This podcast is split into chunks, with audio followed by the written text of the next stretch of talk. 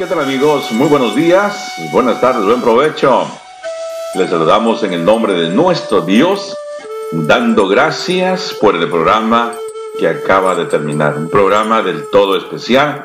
Gracias pastor por esas palabras reflexivas usando el ejemplo vívido de David.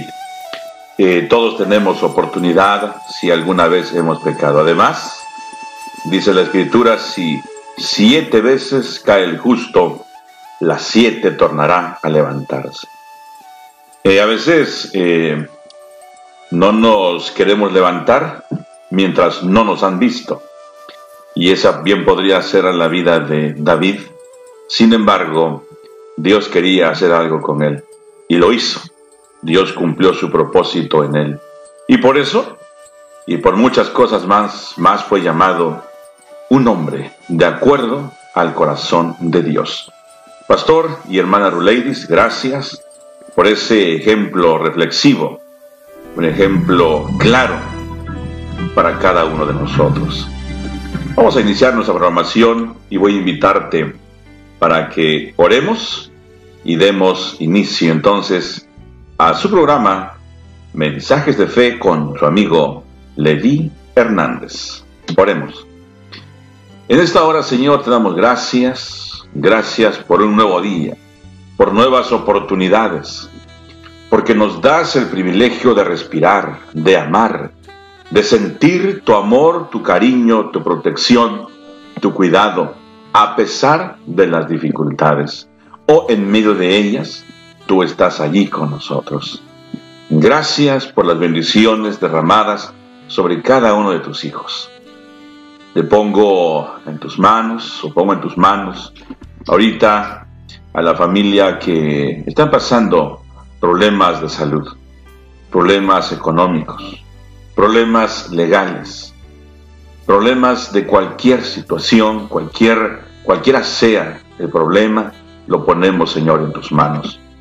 Y ayúdanos a tener la fe plena puesta en ti y si acaso hay duda en nuestra vida por la situación que estamos pasando, por el momento que es extremo, por el momento que es muy difícil, la oscuridad es muy, muy densa muy tensa, quiero Señor pedirte que te apiades de tus hijos y que podamos sentir que tú estás con nosotros.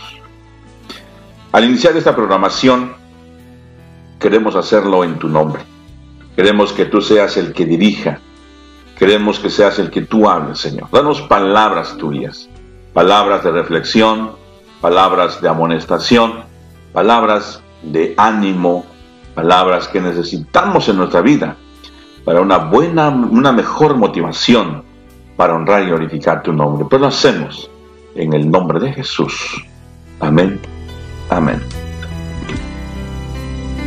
mientras estamos pensando en las letras de estos dos lindos cantos, dos himnos, dos inspiraciones muy apropiadas para el tema de hoy, me doy cuenta que al final del túnel, al final de aquel lugar que aparentemente no tiene salida, hay una luz que brilla. Y esa luz es Jesús. Y en nuestro caminar, cuando las dificultades aparentemente aprietan para nosotros, se pone intensa la prueba, no debemos olvidar que el Señor Jesús nos lleva en sus brazos. Eh, no es fácil recordar esto, no es fácil aceptarlo, eh, es decir, no es fácil aceptar la prueba, la dificultad de que se nos viene. Sin embargo, dentro de ello debemos recordar, y aunque es muy difícil recordar, saber que nuestro Dios está allí con nosotros. Y que no solamente está a nuestro lado, sino que más aún nos lleva en sus brazos. ¿Acaso te recuerda esto en alguna ocasión, un momento cuando eras niño, eras niña, pequeño, pequeñita, y en algún momento andabas jugando, andabas haciendo alguna actividad y te caíste. Te caíste, te llenaste de tierra o te lastimaste las rodillas, las manitas, pero tu papá estaba allí contigo y en medio de ese dolor, de las lágrimas que derramabas, en medio de, ese momento difícil de estar o de acabar de recibir el golpe y ahora te queda el dolor, venía papá y o mamá y te tomaban en sus brazos. Eh, ¿Te recuerdas una ocasión? Varias ocasiones. Así que de esa misma forma, mis queridos hermanos, nuestro Dios está al control, al cuidado nuestro. Quizás algunos de ustedes va a decir, no, yo, mi papá me, al contrario, me regañaban, ¿no? Al contrario, no me iba tan bien si yo me caía o si me estaba yendo mal, porque todavía mejor no decía nada. Me iba a ir muy mal o más mal aún con los padres que tuve. Pero no todo está perdido, no todo es ingratitud. En la mayoría de los casos hemos visto que los padres son amorosos y muestran su amor, su cariño para con sus hijos o con sus seres amados. Y aquí podemos ver, al revisar estos cantos, hacen como un tipo de reflexión hacia José. José, cuando se da cuenta que lo que mejor, lo que hay que hacer es mejor correr que quedar allí, se da cuenta que no le van a salir bien las cosas de ese momento en adelante. Obviamente, José ya había tomado la determinación de ser fiel a Dios, pasara lo que pasara. No era el momento allí de tomar una decisión y decirse, o, o estar pensando, mejor dicho, qué decisión tomar porque ya José sabía el camino. Y aunque el camino fuera escabroso, aunque el camino lo llevase ahora en punto o en modo para descender y que ahora era muy difícil avanzar por él, a él no le importó. Él prefirió padecer, sufrir, que desagradar a Dios.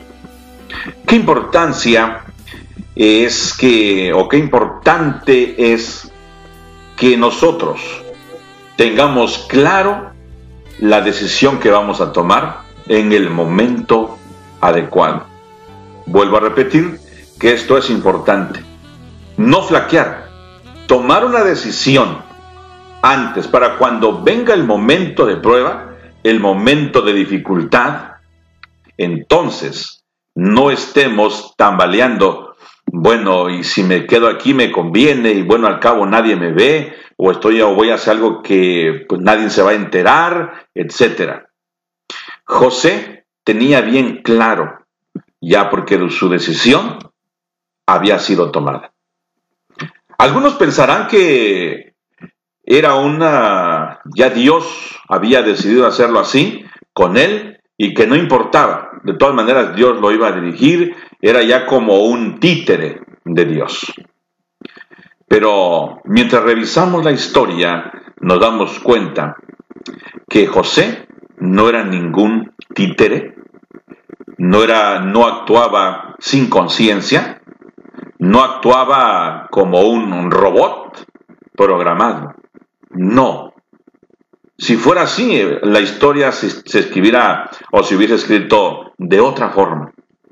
José era un hombre temeroso de Dios y apartado del mal. Es decir, que aunque vinieran pruebas, tentaciones muy fuertes, tentaciones que usted podría decir, esto yo no me lo pierdo, esto yo no, ¿Cómo que le voy a decir que no me lo voy a comer si tengo hambre? ¿Cómo que? Bueno, José estaba decidido a obedecer a Dios antes que a los hombres, pero no porque fuera un títere, no porque estuviera programado. De cierto modo, sí estaba en el programa de Dios de que él llegase a ser un hombre importante, un hombre que inclusive salvara a las naciones circundantes de Egipto. Dios tenía un plan maravilloso para él. Y claro, cuando uno profundiza un poco más allá en la historia de José, se da cuenta de que José era un tipo de Cristo Jesús. Un hombre que fue tentado en todo, pero sin pecado. Un hombre que fue vendido por sus propios hermanos. Un hombre que sufrió traiciones, que gritaban que lo mataran. Un hombre que fue tentado igual que Jesús. Fue un tipo de él. Es decir, fue un pequeño Cristo aquí en la tierra, representando, representándolo a Él, en toda la extensión de la palabra. ¿Y acaso Dios tiene ese plan para ti? Quizá el Señor quiere que tú le representes a Él dignamente, como un dignatario, como un embajador de Él, haciendo lo que Cristo hubiese hecho en tu lugar. ¿Acaso el Señor también tiene el mismo plan para contigo y para conmigo? ¿Y qué vamos a hacer con esa responsabilidad? ¿Qué vamos a hacer en el momento de dificultad, en el momento de prueba? ¿Vamos a fallarle al Señor por querer complacer a los amigos, a las amigas, o por el querer quedar bien con todo mundo? ¿Por querer librar nuestro pellejo, como se dice comúnmente? ¿Acaso vamos a fallarle al Señor en el momento que, que tú dices, no, es que esto no se le presenta casi a nadie? Esto es algo que inclusive el Señor quizá lo está permitiendo para mí. Y podemos ver el caso de algunos hombres, ¿no? El caso de Abraham, cuando el Señor les hizo la promesa que iban a tener un hijo. Y la esposa después de un tiempo dijo, sabes, yo creo que el Señor quiere bendecirnos, quiere darnos esta linda bendición, pero vamos a darle una ayuda a Él porque hay que poner nuestra parte, ¿no? ¿Hasta dónde entra lo que nosotros debemos hacer? Lo que pensamos que es correcto, sin embargo, está mal, no es el plan divino. Debemos de tener eh, amplitud de conocimiento en todas estas áreas para cumplir el propósito de Dios y no cumplirlo haciendo también nuestra voluntad. Porque si ponemos lo nuestro, añadimos lo nuestro ahí, echamos a perder el plan de Dios. Hay una línea muy pequeñita en esto, casi no se ve, porque rezamos aquel dicho común, ¿no? Eh, a Dios orando y con el mazo dando. Y de cierto modo, hay mucha razón en ello. Pero viéndolo desde el ángulo, desde la perspectiva divina, eh, la situación podría ser diferente si no le das con el mazo. Es decir, que nosotros debemos depender 100% de, 100 de nuestro Dios para no errar en el blanco. Vuelvo a repetir, debemos de depender 100% de nuestro Dios para no errar en el blanco, para no fallarle a nuestro cometido. De paso, eso, es el, eso significa pecado, fallarle al blanco. Queremos hacer lo bueno, sí, porque no creo que las personas digan, no, pues yo ando por el mundo haciendo lo malo y andan presumiendo de ello. Claro, hay alguien que no esté bien de sus facultades mentales y, o tiene problemas emocionales y por ahí anda diciendo que está loco y que por eso hace todo lo malo y que todo eso. Pero de allí en fuera, las personas comunes, normales, siempre quieren o queremos hacer el bien. A nosotros no nos gusta que nos digan, hey, estás robando, eres un ladrón, estás diciendo muchas mentiras, eres un mentiroso, estás codiciando, estás en pecado, estás haciendo... eh, pues no nos gusta andar presumiendo de que andemos haciendo cosas malas.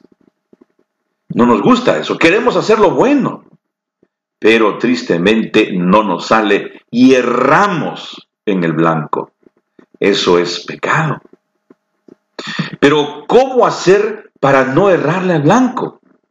Para cumplir con el propósito divino, el ideal que Dios tiene para ti y para mí, como lo tuvo con José.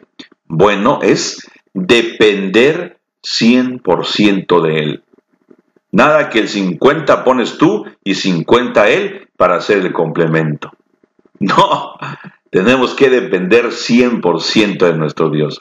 Y lo podemos ver aquí en el caso de José. José, cuando él se siente ahora sí atrapado entre la espada y la pared, cuando el momento de dificultad apretó, cuando la prueba seductora llegó al clímax, no tuvo más que salir huyendo de ese lugar.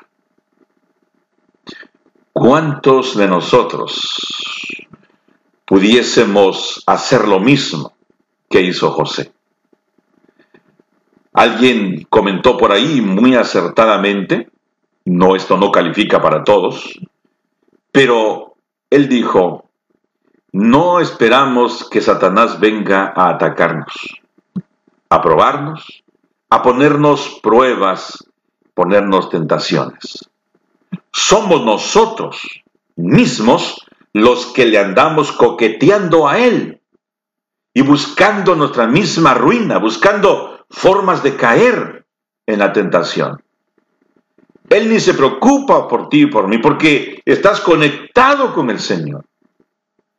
Pero somos nosotros los que andamos por ahí, nos salimos del carril, nos salimos del redil como la oveja y andamos por ahí perdidos tocando, tratando de tentar al enemigo.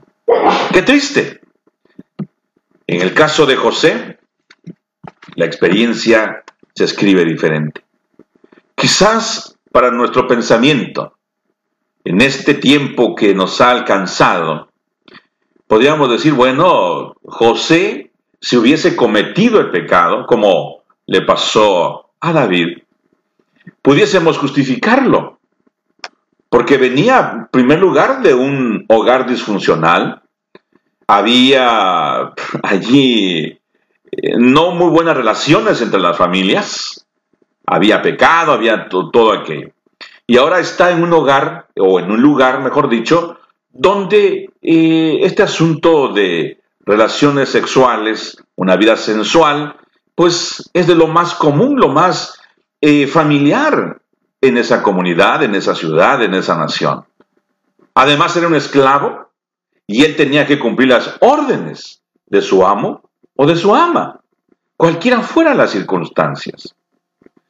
Pero pese a todo ello, José sabía, aunque todavía no se había dado el decálogo, todavía no se había dado la ley de Dios allá en el monte de Sinaí, José sabía que codiciar era pecado.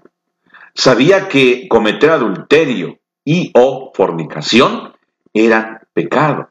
Y todo esto desagradaba a Dios. Entonces él prefirió huir, correr de la tentación antes de quebrar la ley de Dios. Interesante. Algunos dicen, no, pero es que la ley de Dios fue dada en el monte Sinaí más de 400 años después de la experiencia de José. Entonces, ¿cómo José sabía esto de la ley? ¿Cómo José sabía guardar el sábado? ¿O que el sábado tenía que guardarse? Si todavía no había venido la ley. ¿Cómo sabía que codiciar era malo? ¿Que fornicar era malo? ¿Que cometer adulterio era malo? ¿Que robar era malo? ¿Cómo lo sabía? Bueno, déjame decirte que la ley de Dios es eterna como su creador, como Él. Así que José conocía muy bien la ley de Dios. Y él prefirió huir, salir corriendo de ahí, a quebrantar uno de los mandamientos de Dios. Recuerda, los mandamientos de Dios son lo que su nombre dice, mandamientos, mandatos, ordenanzas. No son sugerencias. A ver si, eh, si tú quieres cumplir esto, pues eh, ahí más o menos te va a ir. Te sugiero que hagas esto. No, son mandamientos. Así que José dijo, no, yo no voy a quebrar la ley de mi Dios.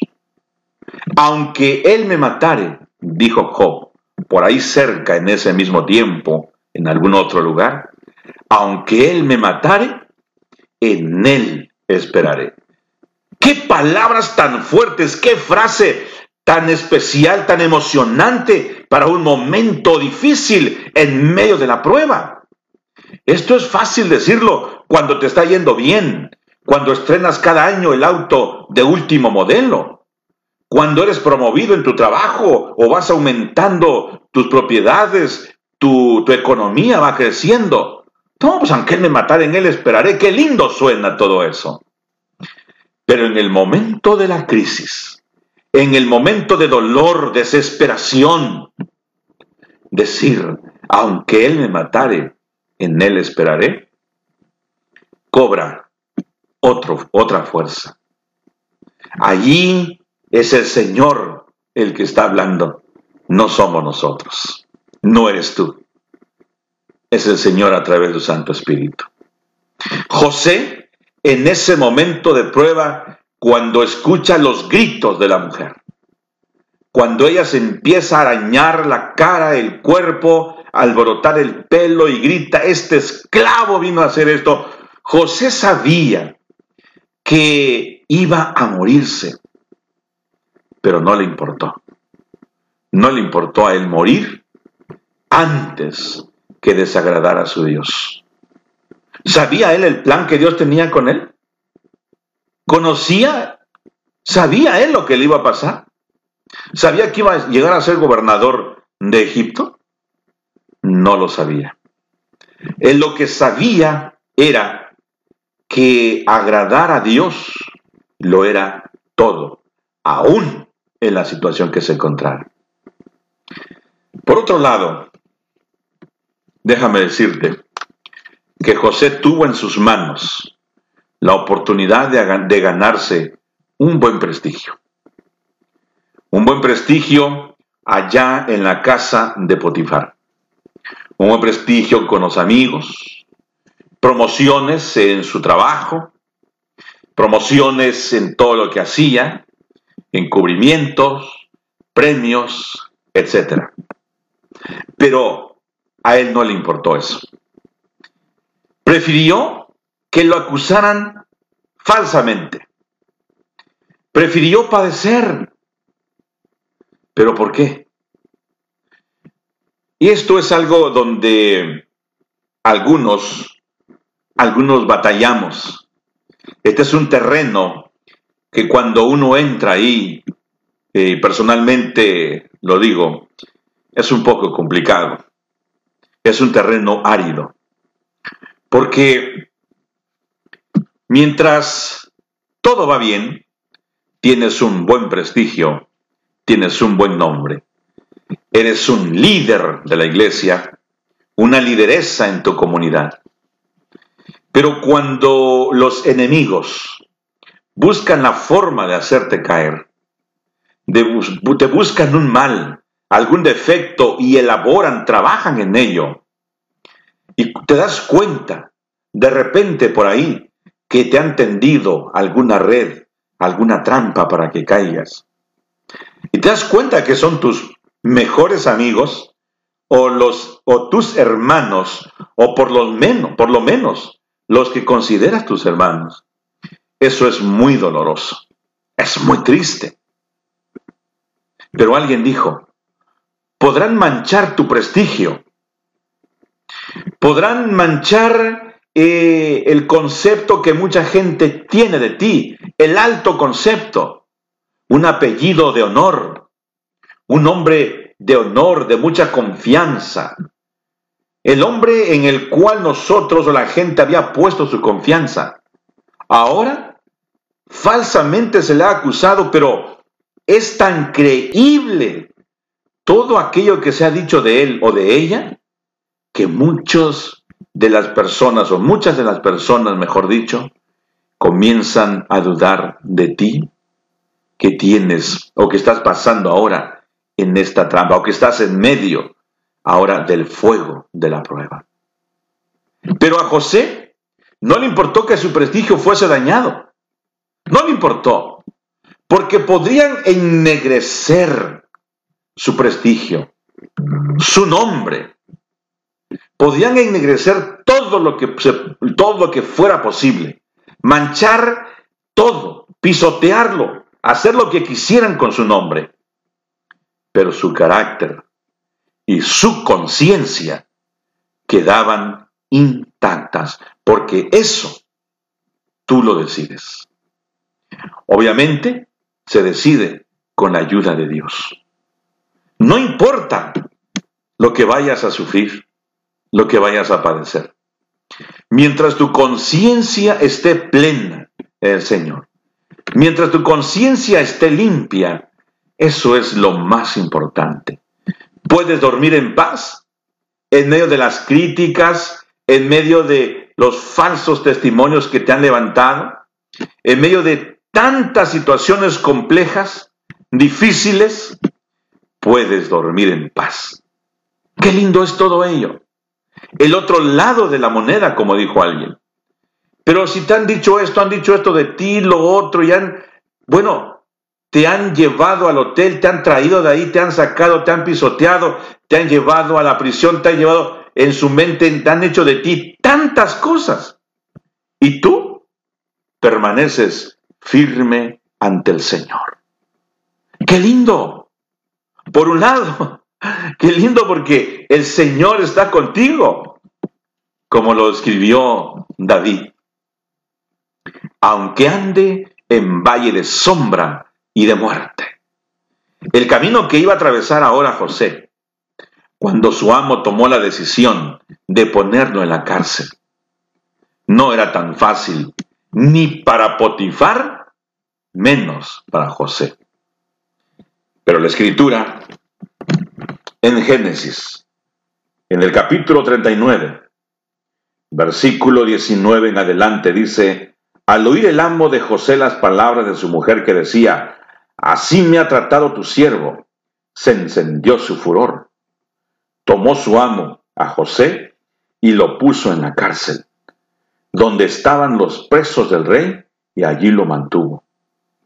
Pero Jehová estaba con José y extendió a él su misericordia, pues hizo que se ganara el favor del jefe de la cárcel. El jefe de la cárcel puso en sus manos de José el cuidado de todos los presos que había en aquella prisión. Todo lo que se hacía allí, él lo decidía. No necesitaba atender el jefe de la cárcel cosa alguna de las que estaban al cuidado de José, porque Jehová estaba con José y lo que él hacía, Jehová lo prosperaba. Qué lindo esto. ¿Cómo podemos nosotros imaginarnos a José? Un hombre guapo, elegante y de bella presencia. Pero ahora, en camino a la prisión, a una aventura diferente, a experiencias diferentes. Sus hermanos lo habían lanzado a un hoyo, a, un pozo, para que muriera. Y de allí el Señor lo sacó y lo puso como mayordomo en la casa de Potifar.